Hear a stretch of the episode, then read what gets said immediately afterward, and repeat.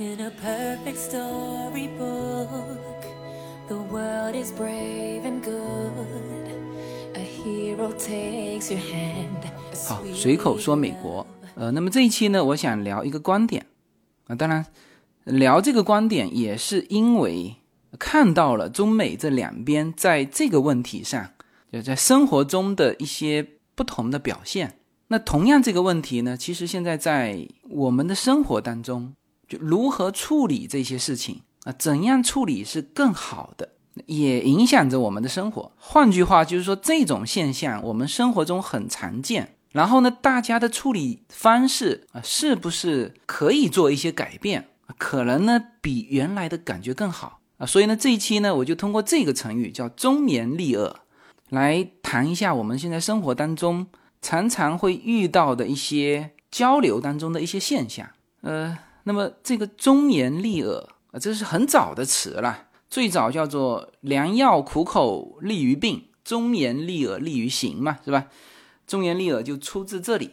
那么可能哈、这个词更早的时候啊，会用在这种朝堂之上啊，忠言嘛啊，有些忠臣进谏。那么这个时候呢，呃，作为决策者的皇帝啊，或者是决策人吧，他应该叫做听得不同的意见啊，才能够更好的去做这个决策啊。这个是就很早之前，可能更多的是用在这个方面。那么随着时代的发展，那么这个词呢，就更多的就不是说决策者接受不同意见了，就往往是出现在就个人和个人之间，就它不是公共话题，是个人与个人之间。比如说父母对孩子的规劝，比如说朋友之间的规劝啊，我们常常会听到这句话叫忠言逆耳。所以呢，这期我要好好说一下这四个字啊，当然补一句哈，纯粹个人观点。love, but life's a different game. The sorrow and the pain, only you can change your world. 那么我们首先定义一下，就是现在大家还用“忠言逆耳”这四个字的时候，是什么样一个场景啊？第一，刚才说了，基本上是属于叫私人话题，因为如果是公共话题，那么个人表达个人不同的看法，然后最后呢，也许是呃决策者拍板，也许是投票决定啊，就是这种公共话题，往往现在啊用不到这个词。啊，所以我们首先界定啊，这个基本上是用于个人话题，而我们今天谈的啊，恰恰就是个人话题，就是在个人与个人之间出现的这种行为，来聊这个忠言逆耳，呃，到底是不是最恰当的方式啊？这是第一个定义，就是就是个人问题。第二呢，这个忠言逆耳。从说的这个人，就是提出忠言的这个人来看，其实他有一种居高临下的感觉。这个意境大家应该是是体察得到的哈，就是忠言这个建议啊，一定是正确的建议，才可能说是忠言嘛。那么这个是谁认为正确的建议呢？是说的人认为这是正确的建议。然后立耳是立谁的耳呢？就是听的人。就听的人觉得听不进去啊，所以这个居高临下的感觉是很清楚，就是说的人是忠言，他是正确的，而听不进去忠言的人是不正确的，是吧？就这个词有这个语境嘛？啊，这个是呃第二个这个词的语境啊，第三个就是呃往往会带出一个后果，是吧？父母教育孩子啊，这个跟你说了这样你不听。忠言逆耳，然后呢，然后就会犯错误嘛，是吧？这个时候就往往啊，我们去揣测这个说的这个人，就是提出忠言的这个人，他会他会希望看到不听我忠言的这个人犯错误啊。当然，这个如果错误太大，他可能也不希望哈啊。但是如果是这种可以接受的那种错误，那他就希望你不听是吧？等你犯了错误，呃，他这时候会出现在你面前。你看我当时说的多对呢，忠言逆耳吧？啊，这这下证明了第二点的那个居高临下的那个呃那个语境。呃，但是这里面就是就还有一种情况，什么呢？就是如果这个被劝告的这个人，他不是犯错啊，就他不接受这个忠言，没有犯错啊，而是正确了，怎么办？那么这个时候，其实说的人和听的人之间又形成了一个就二次的不好的互动。那么要么就是说的这个人不敢再提这件事了，那么要么就是听的那个人翻回头问他：“你看，我当时还好没听你的。”我靠，这个又是第二次伤害，就是这对这两个人的感情来说啊，其实就算是这个后果是确实是犯错误了。其实也是二次伤害啊！有些人就就听的那个人就就不想见当时说忠言的这个人，给他正确建议的这个人，因为就犯错误已经就很难受了嘛，回头还要在在这个心理层面上被人鄙视一回，那何必呢？啊，所以这个也是一种对于两个人之间的感情，也是一种叫二次伤害啊！所以这个先把忠言逆耳这个先先定义一下。啊，可能有一些扩展哈，我我先归回来，就是第一，呃，这个是个人跟个人之间的啊，忠言逆耳啊，一个说话一个听，啊，往往是个人问题啊，公不是公共问题啊，公共问题是该投票的投票去啊，该有法律的有法律，该有规则的有规则哈，这个不在这期的讨论范围啊，所以这个是个人问题啊，这是第一，第二。说的人其实有一种居高临下的语境。那第三就是延展出来的后果，就是无论这个人说的对还是说的不对啊，都有可能造成二次伤害。当然，我这里面说的是有可能啊，但也有可能就是他听的人听进去了，呃，就是很不好听，但是他也听进去了啊，或者说没听进去，但是呢犯错完翻回头。呃，这个感激这个当时给他正确建议的人，呃，也有这种可能性。但是有没有更好的方式来说你的正确建议呢？啊，这个都是我接下去一步一步要给大家展开的一些内容。OK，那么从刚才哈，就是我说这个忠言逆耳的这个定义，基本上大家是也听得出来，呃，我是反对。忠言逆耳的自由军呢，常常有一些谬论啊，啊，大家呢先听下去，就是这种现象在我们的生活当中很常见，我不觉得是最好的表达方式。我之所以说是不好的表达方式，其实也源于刚才说到的那个居高临下的那种态度，就是实施这个行为的人，首先他把自己摆在了道德高度。就是我的一定是正确的，就这个时候的交流，呃，往往我说的更多的时候哈，是不太好的交流，好吧？那么我们一点一点的来展开哈，和忠言逆耳摆在一起的啊，还有一个叫良药苦口，就是这两点啊，在传统来说几乎是绝对正确的，是吧？忠言逆耳，良药苦口，就是。这个药好的药很苦，好的话难听啊，就是这个可能在传统来说是是呃一定正确的啊。这样子，我先把良药苦口给批掉哈。呃，现在把这个良药苦口给批掉，应该这个大家是比较理解的了吧？就因为以前是中药嘛，或者说以前是配的这个药，它。这个草本的药更多啊，其实以前中药里面有为了解决那个苦口的问题，就蛮多是往里面添加甘草的嘛。就甘草当然也有它的药性，但是也会解决一个口感的问题。但是到了现代科学，就现在的药啊，就刚开始是就吞服的药呢，有可能会在外面包一个糖浆啊，你至少不不会苦口吧？那么现在啊。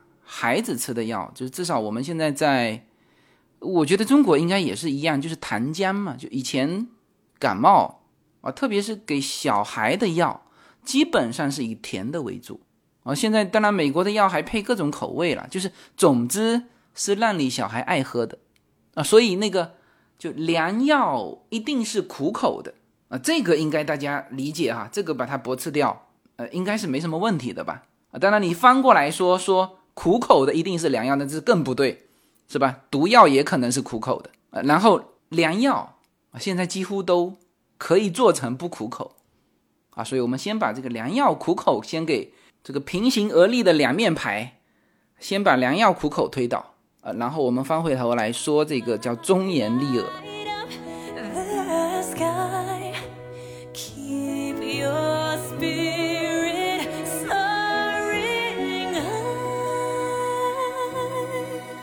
随口说，美国的听友大家好，我的新书《平行美利坚》目前已经在当当网、京东等各大网站均开始正式发售，同时在电子书 Kindle 上也已开始发售。那么这本书是随口说美国的第一本书，也是我个人第一本书。拨开迷雾看美国当下，中美两国恰是两条平行线。只有穿梭其中的人才能看清一切。希望大家支持这本书，现在就可以立刻在网上下单购到这本书。谢谢大家。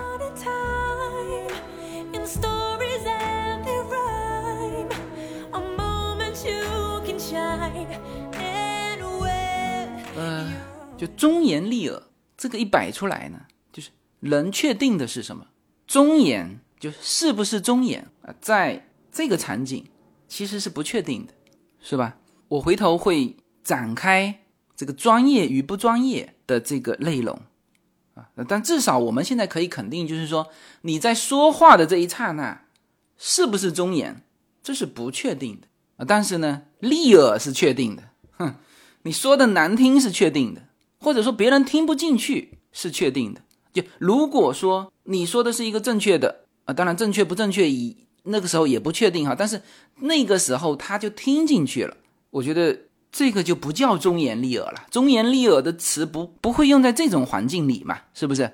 我说了一个建议，他高高兴兴的采纳了，这哪里叫忠言逆耳是吧？所以忠言是不确定的，但是逆耳是确定的。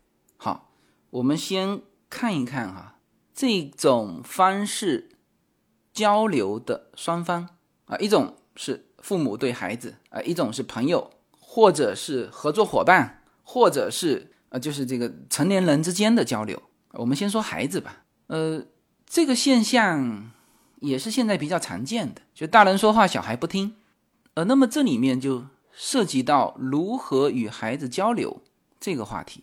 但这个话题的内容很多哈，今天呢也没法展开。但是我们可以说的一点是，就你最后的目的是孩子能够听得进你的话，是吧？你才会跟他说嘛。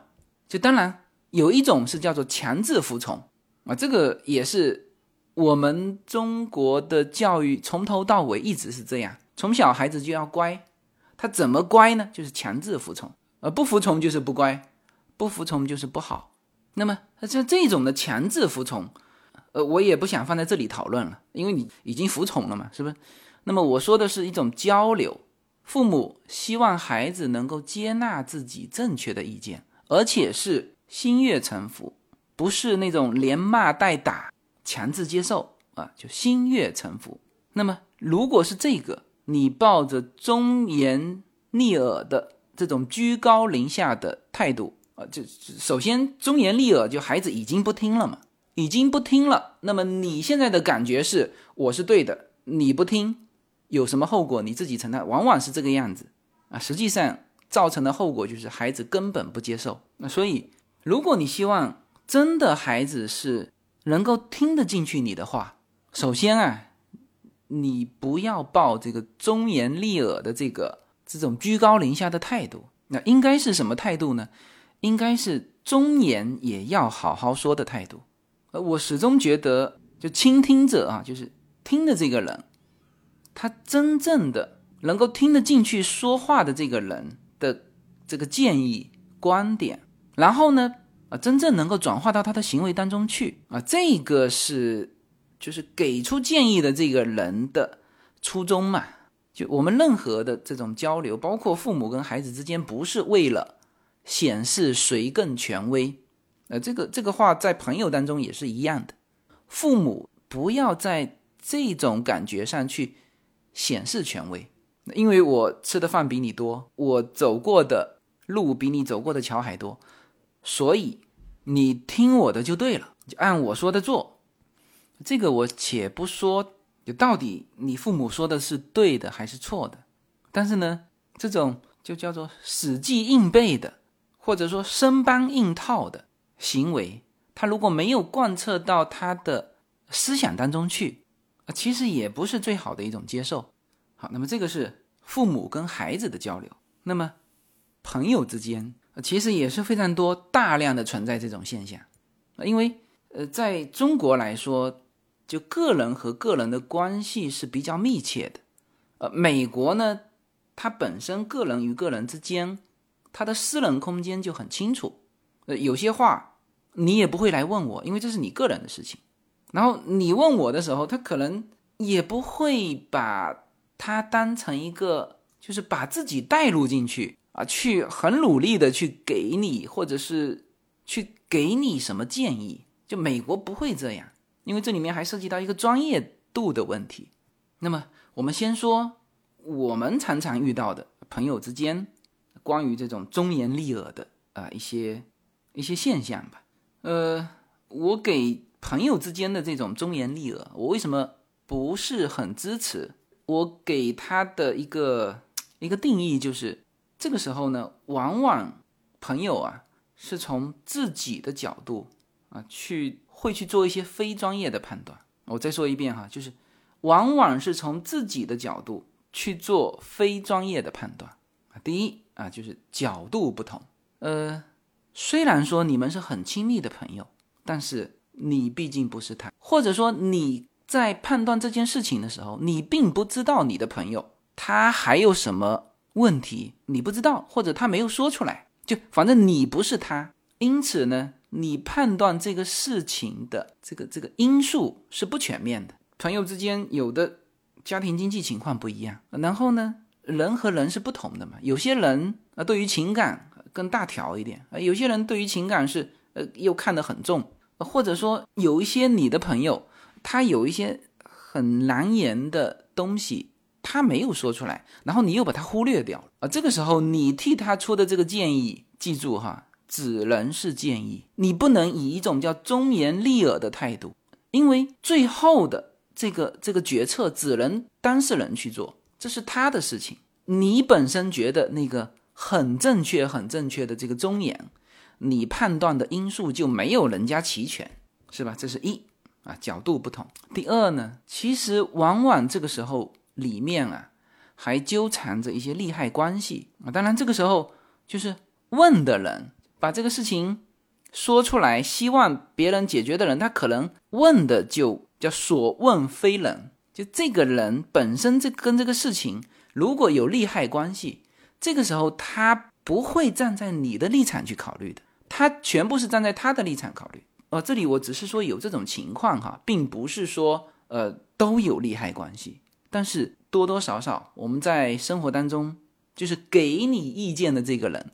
他本身就带着他的角度啊，甚至他的利益啊，所以这个时候，往往所谓的忠言就本身也就不是准确的。那有可能对方是一种引导啊，比如说你要做一家餐厅，是吧？就这个时候，很多往往会去请教呃做过餐厅的人，那么这里面可能就存在利害关系。人家一问哦，你准备在可能是离我比较远的地方开一家餐厅。你到我这边来问一些这个这个经验，那有些人就会就就觉得你不开要比你开起来生意很好来得好吧，是吧？因为就算离得再远，餐厅跟餐厅之间还是有一些竞争关系。呃，那这个大家不要以为说没人这么傻吧，我还去问我的竞争对手，大量的人就会犯这种错误，因为他。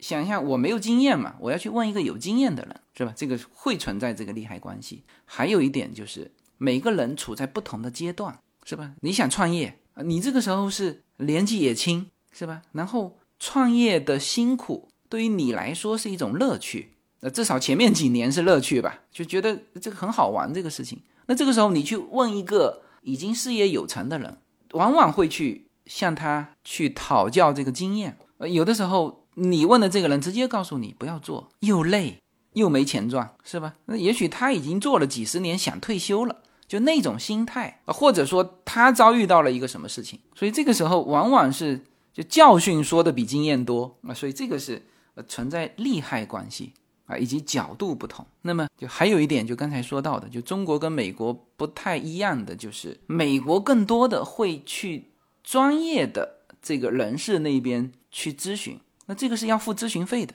医生是吧？你得你自己的健康最专业的就是去问医生，而不是什么家人给你的建议啊。这个我回头会展开，为什么美国不存在这种忠言逆耳？专业的人给出的专业意见就不叫忠言逆耳了，就他们往往会按照他们的说法，就他也不 care 你逆耳不逆耳，我只是给出专业的意见，你听和不听。这不会影响他的情绪，本身“忠言逆耳”这四个字就是带着情绪的嘛。那我说的你不听，忠言逆耳。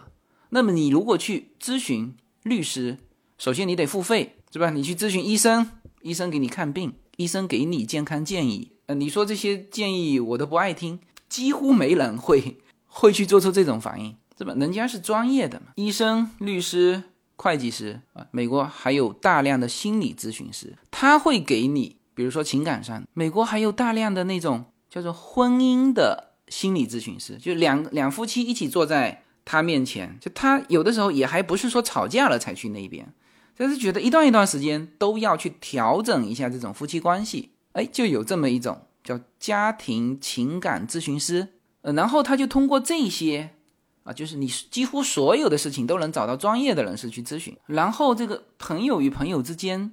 啊，其实没有太多给你忠言逆耳的机会啊，但是应该说，相同的情况在华人的世界里面，或者说在中国的社会当中是偏多的。我我举个例子吧，比如说健康问题，中国的父母会对孩子的这个饮食情况啊，基本上就是父母给建议，蔬菜要多吃，啊，水果不能不吃。但是你你去看那个。美国这边的家庭，其实我们常常接触到的是夫妻之间还可以偶尔提醒一下对方啊，但其实他们关于这个饮食啊这些，他们都认为是很个人的事情，哪怕你吃的再胖，有的夫妻之间也也没提醒，就也不会去说。呃，关于这个呢，就是大家可以去听一下，就叶子做的这个闺蜜圈，叫美国闺蜜圈的这个内容，就它这里面就有提到。美国的夫妻之间，就和华人的夫妻之间的这个相处是有很大不同。那他夫妻之间偶尔呢还会提醒一下啊，但是就孩子，我有个朋友，他说他的朋友啊，就小孩非常胖，就他都觉得好像应该要给他小孩建议说应该吃什么，不要吃什么，就是他担心。他朋友那个孩子的健康问题，那结果他和朋友说：“这是你绝对不能去说这些，就是有什么健康的建议要医生给他，就而不是父母给。那这一点是美国社会是和我们是大不一样的。那么这个是就在朋友之间，或者说在成年人之间吧，这种忠言逆耳啊，其实呃并不是一种好的。”沟通方式啊，首先就在于这个忠言是不确定的。我刚才说了嘛，角度不同，你不是他。第二，有利害关系，是吧？第三，不专业，你怎么知道你说的就一定是对的？然后在这里，其实我还是要再说一点，就是我们中国社会哈，鼓励的实在太少了，就是对小孩也是，就是往往是要求的太多，鼓励的太少啊。就是本身呢，就是处理这件事情，你可以说。一种是要求啊，你不要再吃什么薯条和炸鸡翅了，啊，这是一种。呃，那还有一种就是鼓励他吃水果蔬菜，就你试试看，哎，你觉得很好啊，你今今天多吃了一点蔬菜，太好了。那么鼓励的就不叫忠言逆耳了，呃，应该说鼓励这种方式要比忠言逆耳好，同样能解决问题。那这个是孩子给孩子的鼓励太少，然后。这即使是成年人之间，我个人感觉啊，鼓励的都太少了。上司对员工也是要求的多，鼓励的少。然后朋友和朋友之间，就是一旦这个朋友提出说我要做这么一件事情，呃，在中国社会哈，至少我接触的，就更多的朋友之间是叫做提醒和给出建议，就直接鼓励的特别少。当然有的时候是刷存在感，一种就是我懂，啊，可能还真懂啊，然后就直接给建议，就更多的是要求啊，其实更多的是要求，呃，你应该这样这样这样做，然后。有的时候其实是不懂，就是我刚才说的不专业，不懂，或者说似懂非懂，可能也有一些经验要提供啊。但是这时候往往思维惯性是是去提醒啊，是去给建议啊。我觉得你怎么样怎么样怎么样，就直接第一个第一句话说出鼓励的、肯定的相当少啊。这个是我就这一期要聊这个忠言逆耳里面。啊，其实是要给大家啊提出来的，就是在中国社会里面鼓励的太少，无论是朋友做事情，还是说小孩啊，所以这个就是我觉得社会发展到现在，这个所谓的忠言逆耳啊，实际上是不可取的，就或者说忠言要有恰当的方式去表达啊，这个就是我接下来要说的啊，就是我自己总结出来的，就忠言应该怎么说。没有什么能够阻挡，没有什么可以阻挡对自由的向往。大家好，这张专辑的播出时间是每周一周五的下午，每周两期，不见不散。现在大家除了收听我的音频节目之外，还可以加入我的微信公众号，公众号的名字是无限空间，这是一个跨越中美的自由连接的社群。大家可以通过这个公众号找到您所在的城市或者是您喜欢的微信群，加入随口说美国的社群。同时，也在这个公众号里面啊，已经建成了随口说美国的 IP 矩阵，名字叫做星辰大海。在这里面呢，大家。可以听到更多的跨境主播为您分享的更多的跨境内容。当然，您如果希望随时能够追踪到随口说美国的各类信息，您还可以登录新浪微博、今日头条、抖音去搜寻随口说美国。移动互联网的神奇之处呢，就是可以把同类的人拉得很近，让我们勇敢开始，活成喜欢的那个自己。我向来是提出问题啊，前半部分提出问题，后半部分要提出解决问题的办法。我也不喜欢那些只提出问题，不告诉别人解决问题的办法的。那这种情况下，你连问题都别提。如何做到忠言顺耳？就是在你就真心的啊，给到孩子建议，给到朋友建议的时候，希望这是一次良性的互动，而不是说。呃，出现这种忠言逆耳这种叫做非良性的互动，忠言逆耳至少在这一次上，不管后面什么觉得你说的对呀，或者说你说的不对呀，这这到后面的事情，至少这一次忠言逆耳的这个场景就不是一次良性的互动。所以我说，怎么样要做到忠言顺耳，这才是你的目的嘛，是吧？父母跟子女不是用来抬杠的，夫妻之间不是用来怼的。而朋友之间也更不是用来显示权威的。首先呢，如果你觉得这件事情你还真的能够给出相对专业的这个经验，就是这个事情你懂，才有资格去给到别人建议。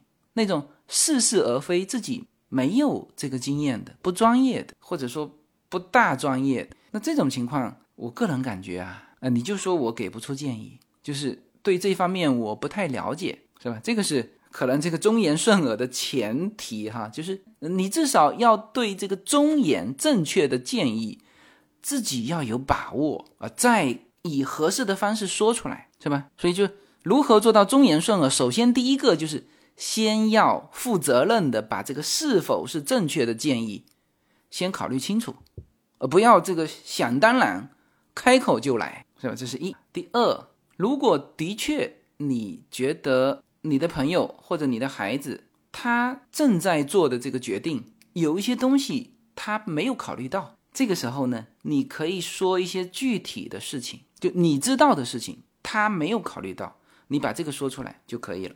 就我举一个例子啊，呃，其实国内蛮多的朋友啊，或者是听友，有的时候过来跟我喝咖啡，会跟我探讨一些做某一个行业，比如说教育行业，因为这个是就有一阵子，大概去年的某一阵子吧，就集中有两三个人来问我，说，哎，这个在美国办幼儿园不错，呃，因为他是到洛杉矶来找我的嘛，那基本上说的都是说，哎，这个洛杉矶有一个什么幼儿园的项目。或者是幼儿园拿出来卖，那那他就咨询我这个事情啊能不能做？呃，那么我就把我所知道的啊一些情况，我在猜测他是不知道啊，所以我就把这个情况是告诉他什么呢？就是洛杉矶从应该从前年开始，他的这个公立教育下沉啊，什么意思哈？就正常公立教育，比如说是就中国是小学一年级开始嘛。九年义务教育是一年级开始，那么美国呢？大部分的州城市实际上已经下沉一层了啊，就是 kindergarten，就是小学一年级之前的，就美国这边叫 kindergarten，中国呢应该是提前班吧，或者是幼儿园大班，就这一块已经被覆盖到公立教育里面了。那在此之前的，那当然是私立教育，就是他们说的开幼儿园，开的就是这种幼儿园。他们从三岁开始，就三岁可以进幼儿园，三岁、四岁、五岁啊。当然，这个是就有的时候会跨年级哈，就是他是满五岁，周岁满五岁，你差一天都不可以进这个 kindergarten。那么这个是就已经包在公立教育里面了。那么也就是说，现在的就我都按洛杉矶说吧，就是两岁到三岁，三岁到四岁，四岁到五岁，就是。有这么三个连段是在这个幼儿园啊，这个是私立的，说的都是这种私立的幼儿园啊，这个这是一个公司啊，这是一个这是一个项目。那么就这几年，就整个加州的，包含洛杉矶哈，公立教育就但凡有能力的城市都在往下沉，什么意思呢？原来只覆盖到 kindergarten 是吧？就覆盖到五周岁以上。现在呢，它会再往下沉一级，就是他们叫 TK，就是四岁到五岁的这个孩子。你像我们令现在就读的这个公立学校，就 Walnut 的这边的公立学校，今年就多了这个 TK，就是令现在今年是进去读 Kindergarten 嘛，他已经不是最低的这个年级的这个小朋友了，就下面多了一个 TK，这是今年办出来的。而这种趋势，Walnut 肯定不是第一个城市这样办的哈，在类似像 Arcadia 呀这种更富的城市早就办了，这就是这几年的趋势，就是它的整个往下沉。那么这个往下沉会带来一个什么情况呢？就是你原来私立幼儿园的市场直接被干掉了三分之一，你想想看是不是吧？两岁到三岁。三岁到四岁，四岁到五岁，好，他现在把四岁到五岁越来越多的城市包在了公立教育里面，所以才这么多的幼儿园在转让啊，明白吗？所以我把这个情况一说，这个这个找我问的人一下子自己就明白了。而至于他还做不做这个这个项目，这个我我不去给他观点啊，但是呃，几乎所有过来问的人都听懂了。呃，其实为什么说那那一段时间那么密集的，很多朋友有收到这种幼儿园的项目，他就是要脱手嘛。他率先一步得到了这个消息，经营幼儿园的人啊，他知道明年周边的原来，比如说周边五个城市的孩子，有三个连段的都在我这里。好，现在这一个城市开始出现覆盖到 TK，那他很明显的感觉到他这个市场小了嘛。这还没有说全部 TK 覆盖哦。那么他率先察觉到这个，然后他就把这个幼儿园交到中介那边去，去把它脱手掉嘛，是吧？找的就是你这种接盘侠。呃，所以我举这个例子哈，就是说这样给到朋友建议，我觉得是比较合适的。就决策还是他决策。如果他所知道的这个因素里面有你认为他还不知道的，你就把这个说出来就行了。啊，那再比如说，可能问到我也蛮多的，就是买房出租的事情啊。那正常我也不会去具体到哪一个啊，这个这个一定要找专业的 agent 去做这个事情哈啊。但是有一些数据啊，有一些大环境的数据呃是可以交流的啊，比如说投资啊，投资收益率大概多少？有些什么房产税你是不是没有扣掉？你卖的时候 A 菌的费用你考虑到了没有？啊，有些很高兴说，哎，这样卖掉赚百分之五，但是在美国有多一个 A 菌的费用啊，正常 A 菌的费用是百分之六，当然华人这个系统里面会少一点，百分之四，是吧？就这些东西你考虑到没有？啊，可能把这个数据一列啊，就是更能够给他的决策去提供帮助，这样给建议是比较合适的。呃，当然对于这个肯定和鼓励他人啊。就这个感受呢，也是我近几年才慢慢的这这种体会才很强烈哈。也就是说，之前呢，我也有那种思维惯性。就我现在回想起来啊，当时在中国的时候，有一阵子，因为我本身做投资嘛，呃，然后投那些实体啊，所以当时有一些朋友创业的，就常常是会问到我。那么当时。我现在印象当中，哈，也是因为这种，呃，在这些问题上，其实是是处理的不好的。印象比较深刻的，有一次在就年轻人比较多的那种，呃，聊创新创业的这个话题上，呃的这个小论坛吧，当时也有三四十个人吧，聊这个创业的话题。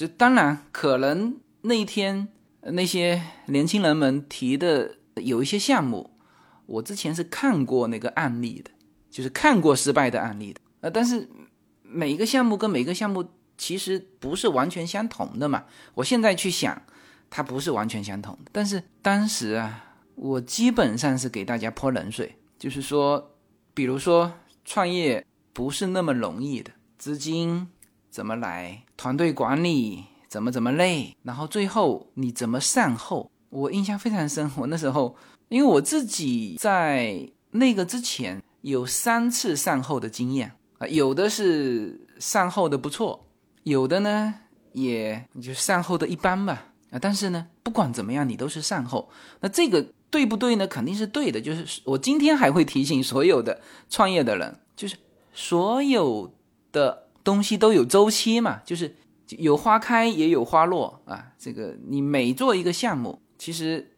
它都有善后的时候。那么善后要善后的好，就当时当然也是这种想法，就是告诉大家这个善后很重要。但实际上呢，我现在回想起来，对于第一次创业的人，我去说这么多的不利的这种提醒，其实是不合适的。第一，他们的年纪跟我不一样，就就我那个时候的状态，肯定也是过了那个创业期了，就累了十几年了。那个时候自己是想休息的时候，就以那个时候的角度和心境去给年轻人建议是非常非常不合适的啊。所以刚才我说到的那些毛病，我全犯了，居高临下是吧？我有经验，你们没经验是吧？我走过的路比你们走过的桥还多，我随便提一个坑，可能他们都是没想到的啊。但是现在回想起来，当时真的不应该那么给建议。就第一，我是比别人有一些经验，但是我没有去对他的那个项目做非常深入的了解调查，所以我是站在一个不专业的角度。可是当然，话又说回来，他如果想要一个真正的了解调查，那是要付费的。所以这一点我是很认同美国这边的做法。你要一个专业的、真正有价值的建议，你是要付费的。你要找专业的人士，就不是到处这样问的。那么，总之，我现在想起来，我当时其实是没有对他的那个呃具体的项目去做非常详细的了解调查，呃，完全说话凭感觉。然后就是我自己感觉那个时候是有居高临下的那个态度的。然后那场会议上提出那个项目的那个朋友呢，或者说那个小兄弟呢，就是。他听完我的建议之后，是完全没有影响他的创业的热情的，就还好哈，还好没有影响他的创业热情。就按照他的说法，他还是会做的。当然后面怎么样，我我确实也没有听到他后面的消息了，可能后面基于什么什么什么问题又没有做下去啊。但是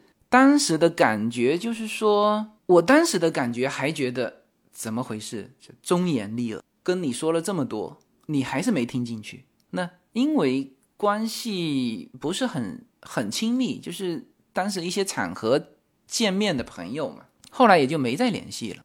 那我现在去回想说，这个当时我给出的这个建议，我们今后再见面，其实是蛮尴尬的，是吧？他没做起来，我我当然我不会去说，你看。我当时说不好做吧，我是不会这样的。但是总觉得，其实第二次见面还是会很尴尬，就不是一个良性的互动。就是第一次的互动，我因为泼冷水了，因为没有给出鼓励的建议，然后就会导致第二次的再见面的这个互动啊，其实是蛮蛮纠结的。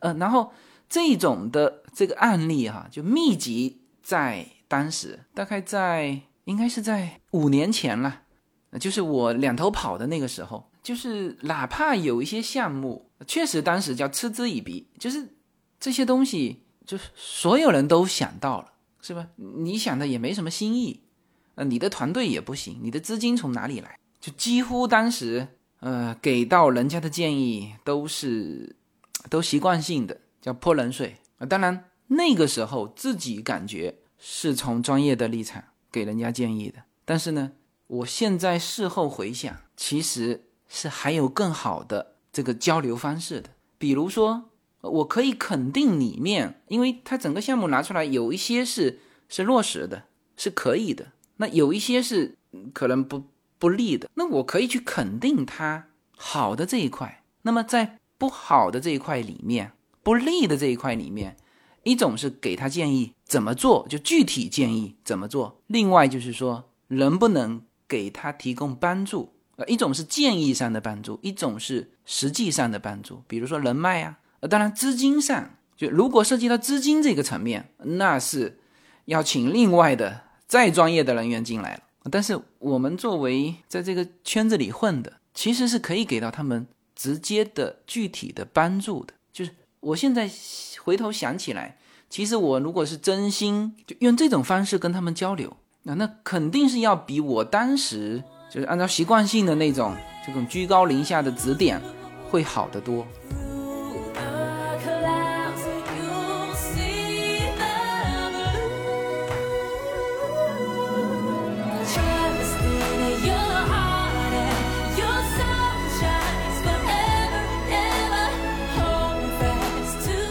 其实这个观点，就用“忠言逆耳”这个成语吧，去引出这个观点，我想表达很久了。因为这几年做过的事情又更多了一些，呃，得到别人的正向的反馈，或者说听到别人的忠言逆耳也更多了。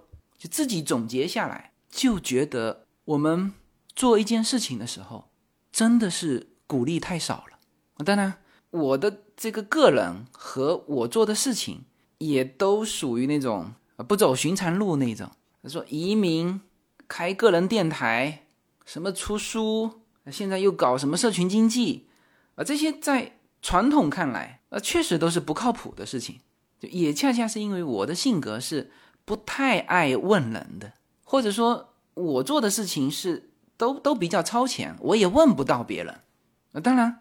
每一次呢，其实也都问了别人，就是有的时候也是习惯性的问了别人，都是反对的多，支持的少。就我跟叶子开玩笑，我说我当年娶你，可能都是反对的人多，支持的人少。就是深刻感受到，怎么给人鼓励的这个这个声音会这么少？就为什么这个就这么珍贵？啊，所以我到现在为止，每一次。我的这个，按照我的话说，叫自我突破啊，都源于勇敢的开始啊，都是自己 勇敢的跳下去。就是支持的人太少了，就在这些大的节骨眼上，我到现在为止，我都记得每一个支持我的人。那比如说移民，就没人支持过，就现在回想起来，一个都没有。有些人是担心不说出来，有些人是担心说出来，啊，就这这个差别。是吧？啊，做这个随口说美国，就我印象当中，只有一个人我的一个同学，高中同学，呃，那个是在早期哈，就是我刚刚做第一期、第二期的时候，就不是说做到现在，那那现在当然很多人说，哎，你这个做的很好，选择的很对，但是当时来说没有，只有一个，就有一些个人的这个这重大决定就不说了，但是我非常清晰的记得，就每一个在我这种重大决策上。虽然我基本上不听别人的，但是我做这件事情总会有人知道嘛，是吧？大量的是反对，所以我清晰的记得每一个支持我的人，我真的很感谢他们，但同时也觉得这太珍贵了。呃，为什么不可以多一点呢？好吧，那么这一期呢，叫纯粹谈个人观点啊，其实我有蛮多的叫做谬论啊，纯属个人观点，这个大家。赞同的，欢迎给我鼓励。这个拍砖的呢，这期就别拍了吧。啊，其实我这一期啊，说的就是这个给人鼓励的这个珍贵性啊，特别是在我们中国的这个文化里面，就是这种提醒、低调啊，凡事不冒头啊，就就特别多，就给这种建议的就特别多啊，就像美国人这种啊，直接给这种。鼓励性的，就就我们说的不是专业性的那个话题，就是正常在这种情况下，就就我们的这个文化环境类，呃，就太少这种鼓励支持，好吧？那么这期的观点就聊到这里啊。如果大家喜欢听一些不同的观点，以后再找机会吧，把我的一些谬论啊，这个一点一点的。就是给大家解释清楚啊，有一些一听是是不对的啊，但是就有这么一整期的时间给大家展开，给大家解释清楚，可能也会改变一些大家对一些行为的一些认识。呃，如果大家呃听完这一期啊，能够给身边的人更多的鼓励和肯定和支持，那我觉得就做这个节目的意义就就起到作用了。好吧，那么最后呃提醒大家一下哈，就是我的随口说美国还是一周两期，呃，那周五的这一期都是放在喜马拉雅啊以及我各大平台上，而周一的这一期还是有的，但是我只放在我的公众号和小程序里啊，公众号是无限空间，小程序也是无限空间，大家无论是搜公众号还是搜小程序，都可以找到那个完整版的。随口说美国，在那个里面有周一和周五的所有的节目。那么我放在周一的节目内容呢，就更多的是聊一些美国的新闻，就可能呢这个尺度就会更大一点。就那个尺度放在喜马拉雅，我不敢保证会不会被下架啊。就这这种的内容啊，基本上都是放在我的小程序和公众号里面。好吧，那么这一期就到这里，好，谢谢大家。